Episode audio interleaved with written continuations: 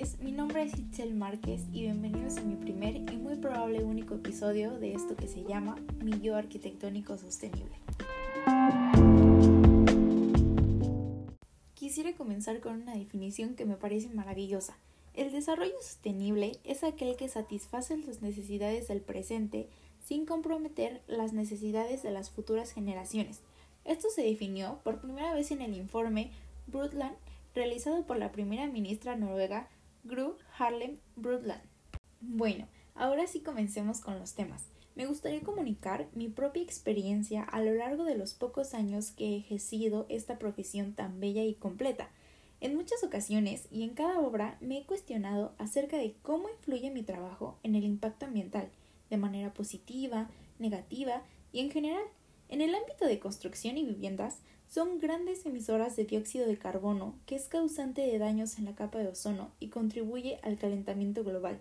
Como una profesión contaminadora del medio ambiente, por así decirlo, evitarlo al incorporar materiales, tecnologías o formas de realización por el método más sustentable posible es un gran reto que estamos dispuestos a aceptar. Ok, pues, pero estos impactos causantes no comenzaron ayer.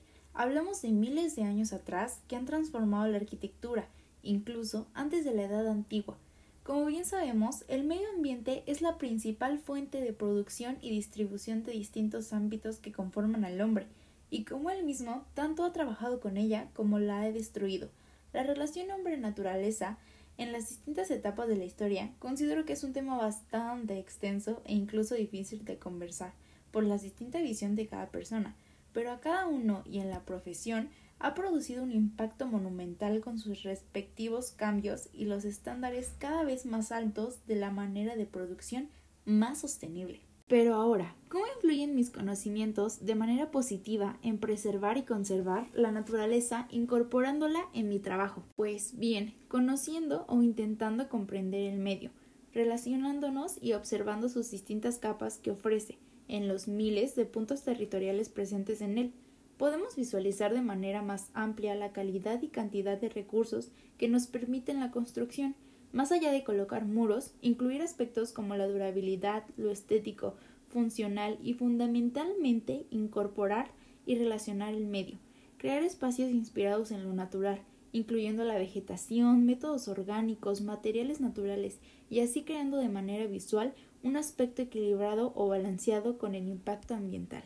Me tomé la oportunidad de cuestionar a dos arquitectos respecto a nuestro tema central, preguntándoles cómo incorporan el diseño sostenible en su pensamiento y acción como arquitectos, a lo que uno de ellos contestó, utilizando herramientas para satisfacer las necesidades del usuario con ayuda de las tecnologías y las famosas ecotécnicas o reduciendo el impacto ambiental con un aprovechamiento moderado de materiales. El segundo arquitecto contestó, hasta el momento, a la hora de construir, Trato que los materiales a emplear en la construcción sean propias del lugar en el que me encuentro, porque el usar materiales que no son de la zona impactan ambientalmente tanto en el lugar como en el que fue empleado como en el lugar de donde fue extraído.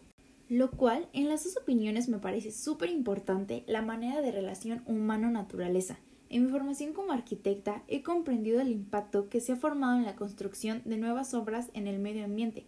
Por ello, el llevar a cabo mi trabajo a una manera de incluir y conservar la esencia de lo mucho que nos puede ofrecer el medio ambiente sin explotarlo de manera natural es uno de los más ricos y satisfactorios trabajos que se llevan a cabo, como por ejemplo el uso de las tres R's, reducir, reusar y reciclar, y no estancarnos en que solo existen tres, sino también recuperar, renovar, reparar, reutilizar, reducir, y de tal manera al incluirlas en nuestro diseño lograremos crear espacios en el medio de manera más equilibrada a bajo costo.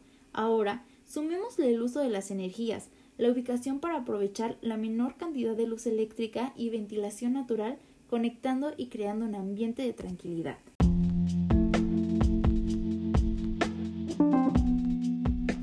Pues bueno, ya hablamos mucho. Con esto me gustaría concluir. El impacto ambiental de manera negativa no recae únicamente en el arquitecto como profesional, sino también en los miles de pobladores que habitan cada una de las obras.